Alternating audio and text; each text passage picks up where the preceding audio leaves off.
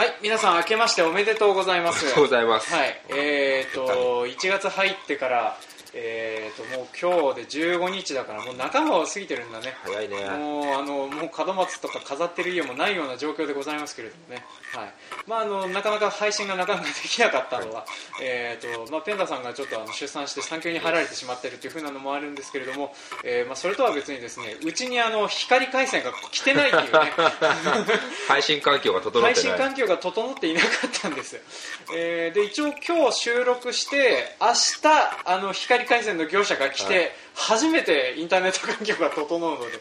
ます、あ、あの明日の夕方かもしくはあの明後日にはねこれが配信される形にはなるかなと思ってますので、まあ、それについてようやっとできるようになってきましたので、えーといろいろとやっていこうかと思います、はい。でですねちょっと今回話す内容なんですけれどももうこんだけ話しちゃったら近況から語るよっていう風な話にもねちょっとなったりはするかなとは思うんだけれどもまあまあちょっとそれはあの後の方に置いとくとして、で今回ちょっと話すのはですね、えー、とずーっと話をするするって言っててしてなかったロボットトラクターの話を、えーしていきます、はい。でこれあの遡ること昨年10月頃にですね僕はあの、えー、と岩見沢のミッチーさんのところにあのロボットトラクターの実証のやつをやるから来てねっていう風に言われて、えー見に行きました。でそれで見てきたやつの感想を言いつつあと話していいよっていう風に言われてるのの確認を取ったやつがありますので、はい。まあ、それについて話しつつあのロボットトラクターっていう風なのってどんなことがあるのかっていう風なことを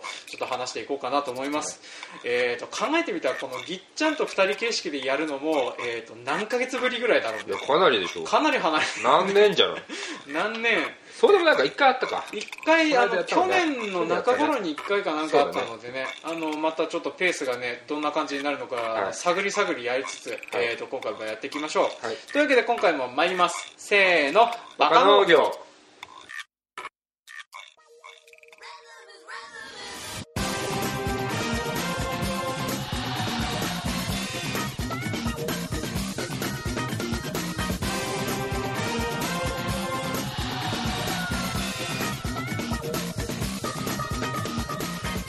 の番組は北海道の中心部札幌市のちょっと東側にある江別市から青年農業者がお送りする不真面目系農業トーク番組です。お相手を務めさせていただくはジョンとはいっちゃんです。今回もよろしくお願いします。お願いします。はいまあ、あの多少噛みつつだけどもなんとか喋れるもんだな。久々だね久々な感じするよね、はい。あの昔撮った絹塚で今のところやってるようなもんなんだけれどね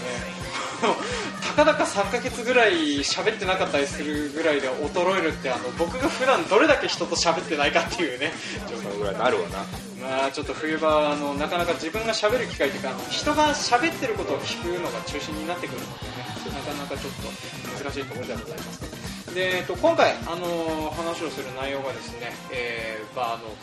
ヤンマーのロボットトラクターの実証実験というのを、はい。えー、とこの間、えーとまあ、我々がよくお世話になっている岩見沢の農業者さんの、えーミッチーさんのところで、えーやってましたのでちょっとそれを見に行ってきましたよっていう風なやつになっております。でここでその当時の音源をお聞きくださいっていう風にできればいいんだけれどね。あの当時ねちゃんとあの僕マイク持って回してたんだけども、はい。雑音が激しくてとてもじゃないけど聞くに耐えないようなものになってますので。のまあそっかそうなるか。ねうんあのもう配信機材もなんとかしなくちゃねっていう風な感じになっております、で、えーとまあ、見てきた内容について一応ささっとまとめて話をするんですけれども、はい。今回えーそのミッチーさんのところでやってた実験っていうのがまずミッチーさんが別のトラクターで作業をしつつ、えー、とその監視用のタブレット端末をミッチーさんがトラクターの中に設置してるんだよね、はい。でそれをミッチーさんが自分のトラクターを運転しつつ、はい。完全無人のトラクターが、えー、とまた別の作業をするっていう風な形でやってたんだよね。すごいよな。で作業としてはえっ、とまあなんだったかな。生えてたのは多分ちょっと分かんないです。わ忘れちゃったんだけど、あのひまわりかなんか緑肥作物がありましたと、で機械の方で緑肥作物をチョッパーで、えーガガガガガってあの裁断してでミッチーさんがサブソイラーを引っ張っていくっていうふうなことを作業してましたと。で見てたんだけどもあの、まあ、ミッチーさんは普通に人間なのであの、うん。普通に作業はしてるんだけれども、その横であの動いているトラクターっていうのは決められたコース沿って、うん。あの結構綺麗に正確に、うん。あの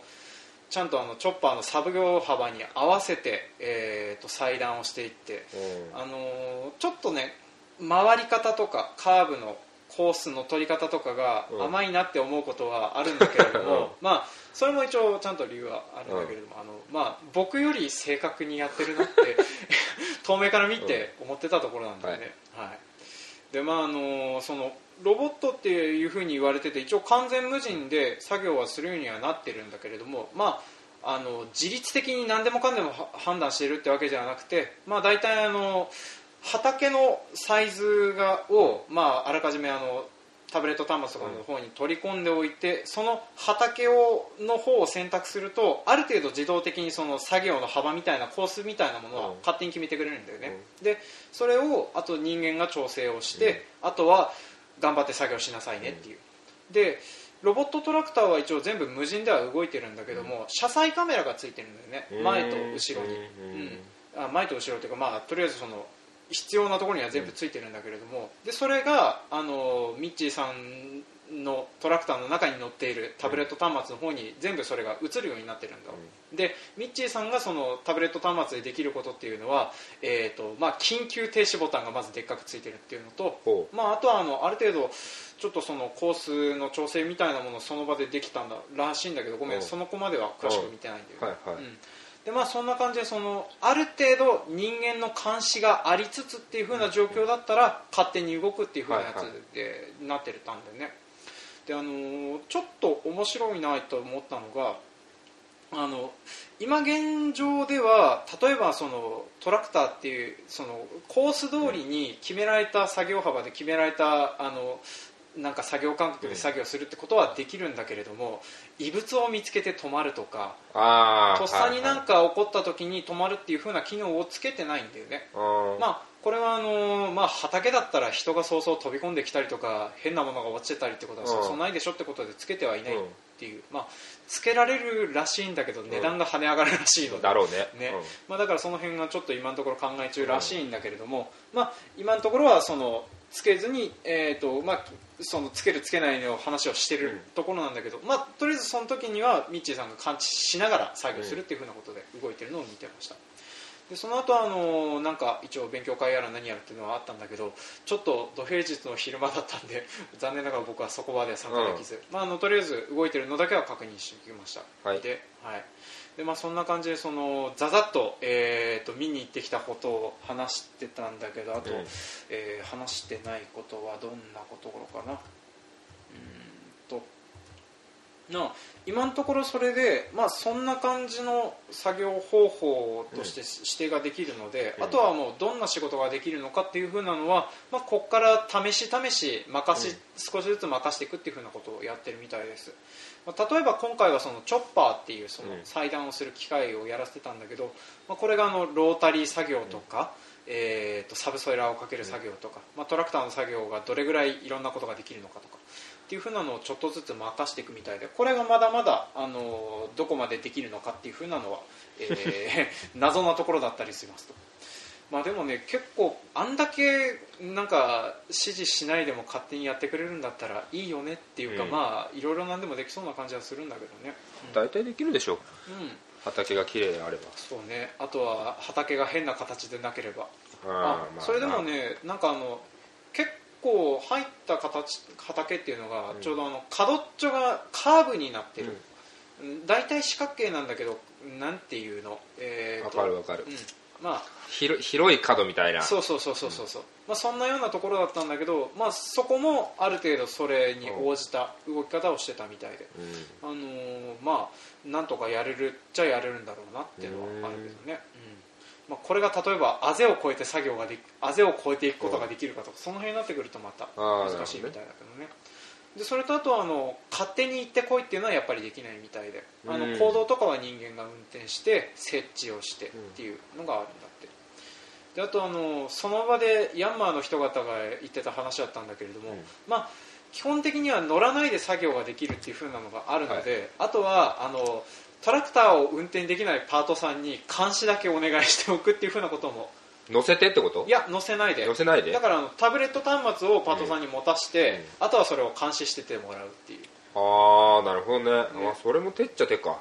まあだからあの、まあ、トラクター運転するっていうのが結構ね専門技能じゃ専門技能なんだよね。やればできるんだけれどもいやまあ監視してトラブった時めんどくさいよねまあそうだね。トラブりましたってト電話ラブりましたって言って、うん。まああの一応法令上はそういうふうにしてねっていうふうな感じなんだけどね。だからもしかしたらそのなんていうのターミナル的なところであの5台ぐらいのやつを一斉に動かしてるやつを延々と監視してる人が1人いるっていうふうな状況だったら大変。まあそれはそれでその人が大変だろうなっていうね。結構緊張しながらしかも時間流れるの遅い。そう。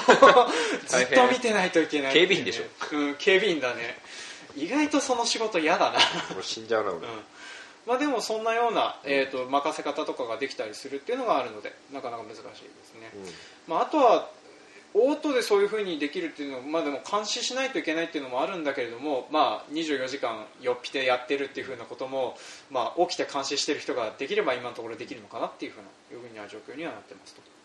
であとはあのこの辺でちょっとね今のところその実証実験中で値段のことには一切話せませんっていうふうな話を今のところご回答いただいているので。なんだよ値段話すんだって大体の額言えばいいのにな、ね。まあ、なんだけど、あのーなんかちょっとこの辺で値段についていろいろ言うのもあんまり言わないでほしいですねっていうふうなうん。配慮をご回答いただいているので。とりあえず値段については一切僕らの方としてはわからないような状況になってますと、頑張ってますかじゃな、ね、頑張ってますけどもね、まあ、でもあの将来的にいくらぐらいだったらいいんだろういねくらっていう概念なくなるかもね。人いないから。そうだね。もう人がいないから、うん。い入れるしかなくなるパターンもありえるよ。ああまあそうだね。だからあの向こうの決められたお値段でっていうふうな形にはなっちゃう、もうありえるし、まあそれだけ必要とされる技術ではあると思うよ、正直、まあ僕でもここ15年ぐらいだと思うよ。多分あっという間に切り替わってくるとなったら早いだろうね。だってうん。俺段階世代の子供だから今親父が65なんだ。うんうん65から60から65ぐらい今70か。それより上か、うん。65から70ぐらいがすごい多いの農家も、うん。どどこの社会もそうなんだけど多くて。もうこっからあと10、まあ、今昔から言ったけどもうあと15年したら、うん。もう大量の離農だよね。そうだね。それが始まったらさその中間の代っていないのうん40代50代すごい少ないからいきなり俺らの代になるんだよ。うん。したらもう導入する人バンバン出てくると思うよ。そうだね。規模的にあのどうしようもなくなってるから入れざるを得ないってなるよね。しかも今 GPS もすごいでしょみんなバンバン入れて。そうだね。うん、まあ、だから多分その辺でちょっとその本当にあの少ない人数で人が乗ってないトラクターがあちこちうろつき回るっていうふうなことはね。100兆2人とか100兆1人でいけんじゃない普通にそうそうそう。多分やれるとは思うんだけどね、そういうのが導入すれば。うん、っていう風ななんかあのそれこそあの映画の「インスターステラー」っていう映画でそのロボットトラクターっていうか無人トラクターがずっと作業してるっていう風なシーンがいっぱい出てくる映画だったんだけれども、まあ、そんなような光景が広がるっていうのは全然あのあり得る話なんだなっていう風なのを見てて思ってきました。本当にあの人アシストもいらないいやまあその監視だけでいいんだっていう風なね、うん。世界になってくるってことを考えるとまあ、その監視するロボットも作ってくれよってちょっと思っちゃったりするけど。まあそこまでいくとね、まあ、結局のところその動体検知的なやつを勝手につけろっていう風な話になってくるんだけどね、まあまあそんな感じなのでちょっとあのーまあすごく未来を感じるというか、あの広くてある程度整備されているところだったら動くんじゃないかっていうそうだね。うん。まあ、これがあの狭いところとかあとはあの入り組んだところになってくるとどうなるかっていうのはちょっとうん。そこの段階では見れなかったっていうのもあったので補助整備だよね今度は。そうだね。補助整備で狭いとこがなくなっていくと思う。うんうんうん。逆に。そうね。そうどんどんどんどんつなげてつなげて広いところにしてね。大きくしてうん。あとはまあ山削るみたいな感じで 四角くするみたいな。ね。ってことを考えるとなんかそうなってくるとどうどうなんか農業の形自体がねだいぶ変わるでしょう変わるよね、うんまあできないところももちろんあるからうん。何とも言えない一概には言えないけど多分もう今入ってる基盤整備事業と一緒でうん。工場を四角くしてこ最大効率を求めるための事業とかそういうのも始まるんじゃないかなと思うけど今話聞いてるとね。そうだね。ロボットトラクターが対応するのもそうだし対応す対応するような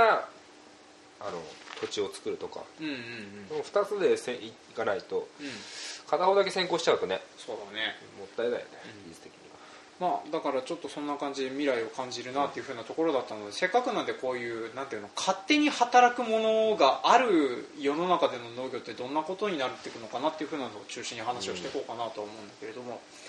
あのーまあ基本的にああいう農業機械がもたらしてきたものって基本的に大量に作れるようになりますっていう風なところが中心にはなってくるんだけどもここからその人がやれることが少なくなっていくってことを考えるとその作物とか偏りが出てくるところがあんじゃねっていうのはやっぱ思うんだけど、いやまあどうなんだろうね。うんと偏りはねないと思うよ。だって偏ったらそっちが値段上がったりすると絶対飛びつくから。ああそっかそっか。うん。ぜその同じ供給過剰になったらあまあ供給過剰だね。需要がないのに供給過剰になった時点でもうその産業はねね。縮小しざるを得ないからか、新しい需要を作るしかないんだけど、そうならない限りはバランスは取れると思うよ。そっか。必然的に、うん。いや嫌でも。嫌でもね、うん。し現にそうなるっていくだろうしね。まあ米なんか顕著だよね。どんどんどんどん減ってって、バランスを取ろうとしてるしね。必然的に、まあ、そういうふうになっていくと思うけどね。だから供給基地としての場所の集約はすごい進むと。思うまあそうだね。そっかそっか。じゃああのある程度それを作るところとしてまとまっててそうそうそうそう。いればそれがやっぱあの力を発揮してひとまとまりになっていくっていうような形になっていくんだね。だと思うよ。だからよ,、うん。より広域になるっていうの。要は今まで人今さまあ全部そう人数少なくなってきたのもあるけどブラブラックとか村の単位とかも大きくなったじゃん。そうだね。それが作物にも今度大きく影響してくると思う。要は、江別単位だったものが同単位になってうん。同単位だったのが、もう言えば石狩単位になってっていうふうに大きくなっていくと思う。それが日本全国に波及すれば、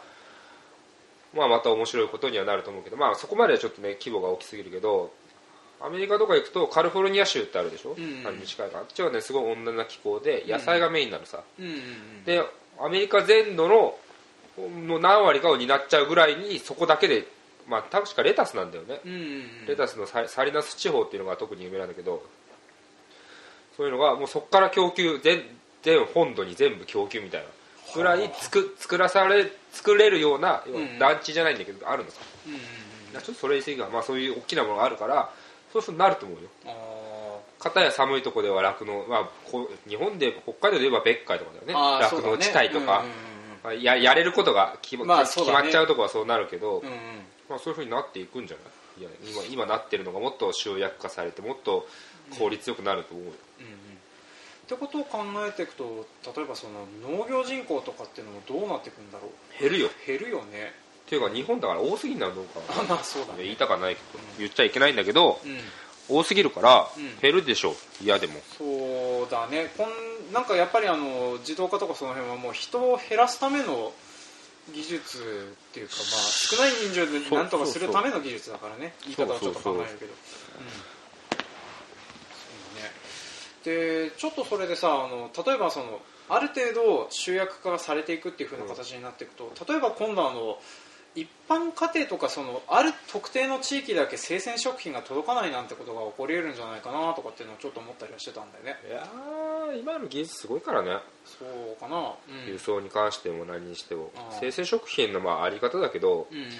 北がこれ作って南がこれ作るっていうのはまずないことなんだ。産地間リレーっていうのがあるぐらいだから、うんうん。届きづらい場所はあるけどそれはどこで作られてるかの問題じゃなくて、うん。もう単純にインフラの問題になってくるから。ああそっかそっか。要はもう過疎でうん。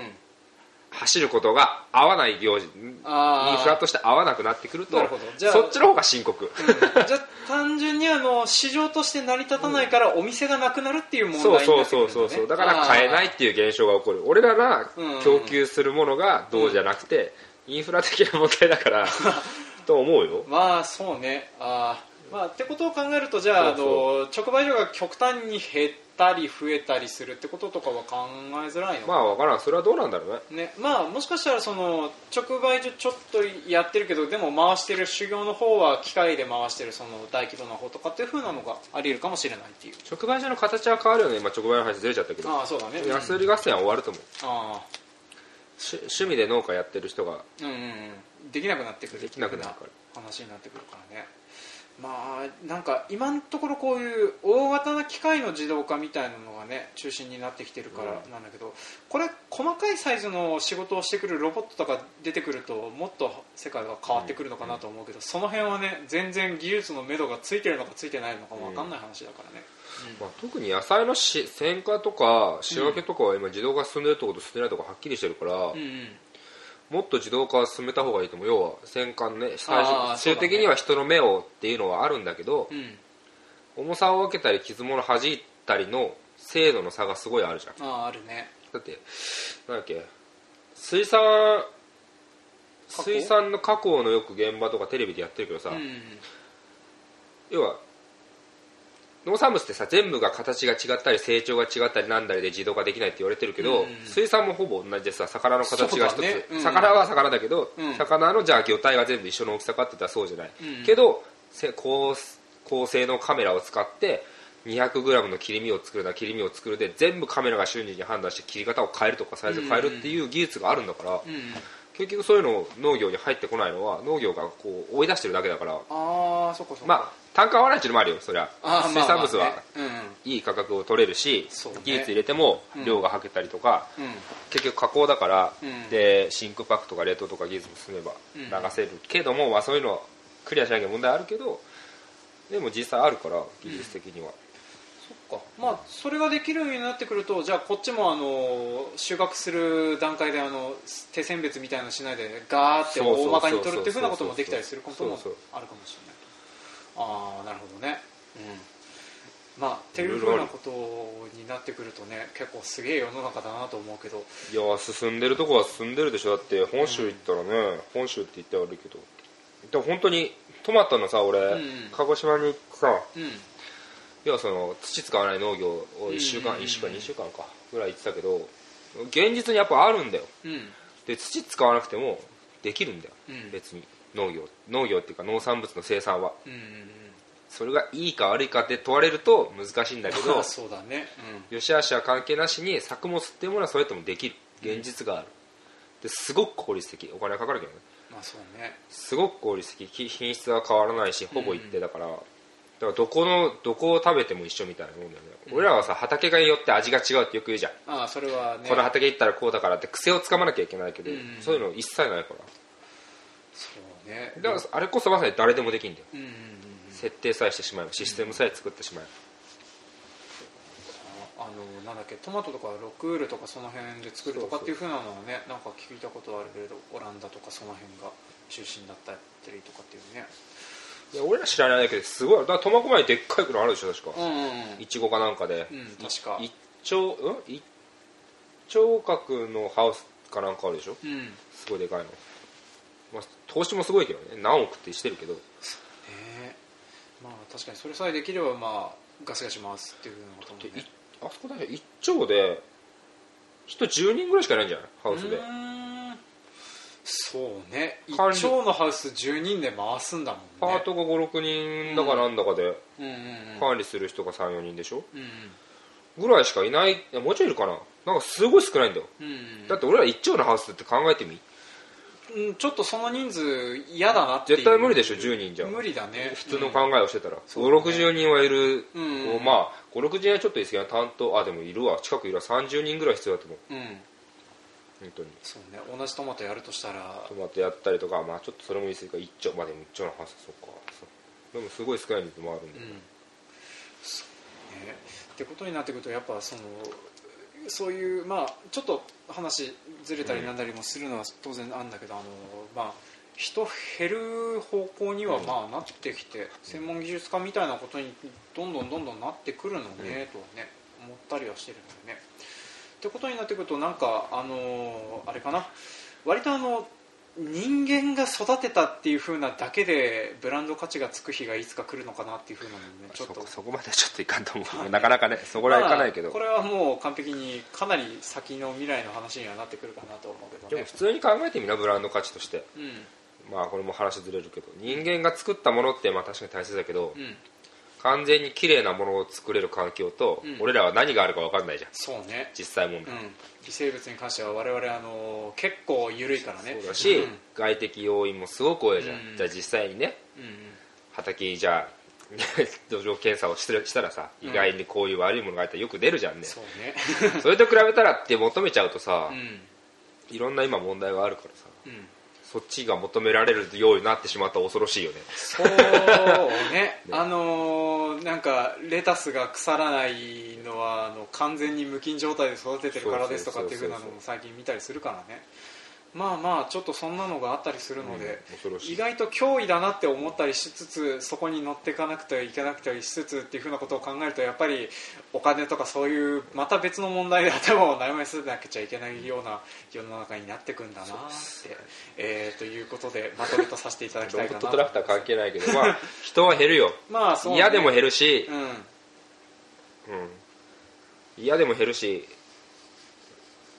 嫌でも減るな。嫌でも減るね。それしかないな、うん。だからなんか本当なんか北海道中心に考えるとやっぱそうなってくるのかな。まあ他の地域とかだとちょっとどうなっていくのかわかんないけれど、うん。北海道の方がまだ人は確保しやすいと思う、うんうん。まあそんな感じでちょっとどうなっていくのかわからないけど、はいうん、はいはいじゃあまたちょっとそんな感じで、はいはい、まとめさせてジョン君で電話来たみたいで忙しそうなんで、はい、ごめんなさい、あのわざとしております。はい。では、まあ、こんな感じで、えっ、と、今回は自動化のもたらすものというふうなお話でした。はい。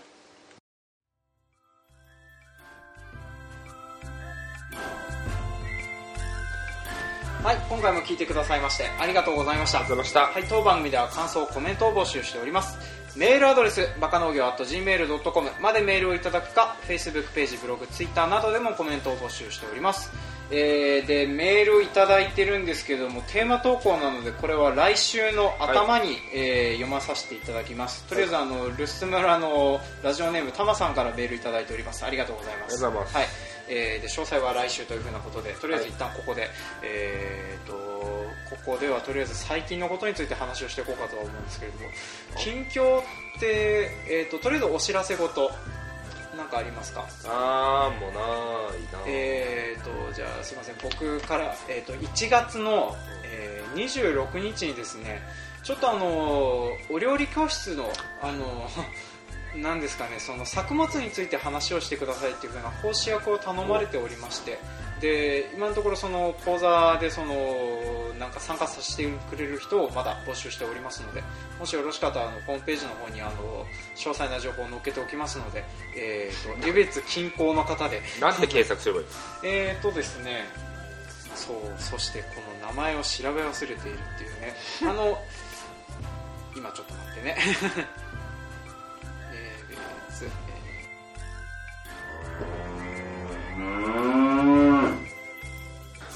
はい、収録中に見つけられなかったので、えー、と番組の収録が終わった後にこれを撮っております。えー、と今回僕が、えー、と講師をすることになる、えー、と野菜料理講座なんですけれども、えー正式タイトルが食脳の魅力を再発見。2016年1月料理講座というふうな形で、えー、とシニア野菜ソムリエの田所香織さんというふうな方が講師としてやってましてそのゲスト講師として、えー、とバカ農業のジョン君であるところの、えー、友江農場の岡村君が、えー、とこちらの方でそのニンニクの使い方とかニンニクという作物について、えー語ったりしております。で一応この料理講座のためにですね、えー、と僕があの自宅で、えー自分家のニンニクで作ったニンニクオイルをえーすで、に用意しておったりします。でまあそれを使った料理を、えーとまあ、ニンニク料理をあの当日、えー、と一緒にやっていくことになると思いますのでもしよろしかったらちょっとこちらの方参加してみてください。で、えー、と参加費が一応かかります、えー有料で2000円程度を予定しております。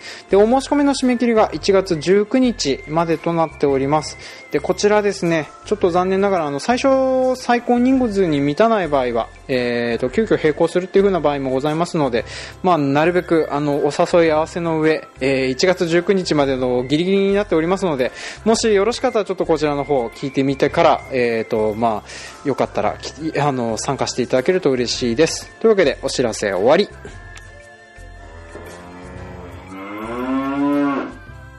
じゃあちょっと今長らくあの放送事故無音の事故っていうか、多分あの動物の声が鳴って一瞬でここまで来てると思うんですけれども あのまあ足しておきます。はい。でちょっとそんなかそのコーナーの方でですね、えー、と僕があのニンニクの話についてしておりますのでする予定になっておりますので。ニンニクか。はい、いいね。もしよかったらあのちょっとそちらの方参加してみてくださると嬉しいです、はい、であとお知らせ事とかは特になかったとは思いますけれども、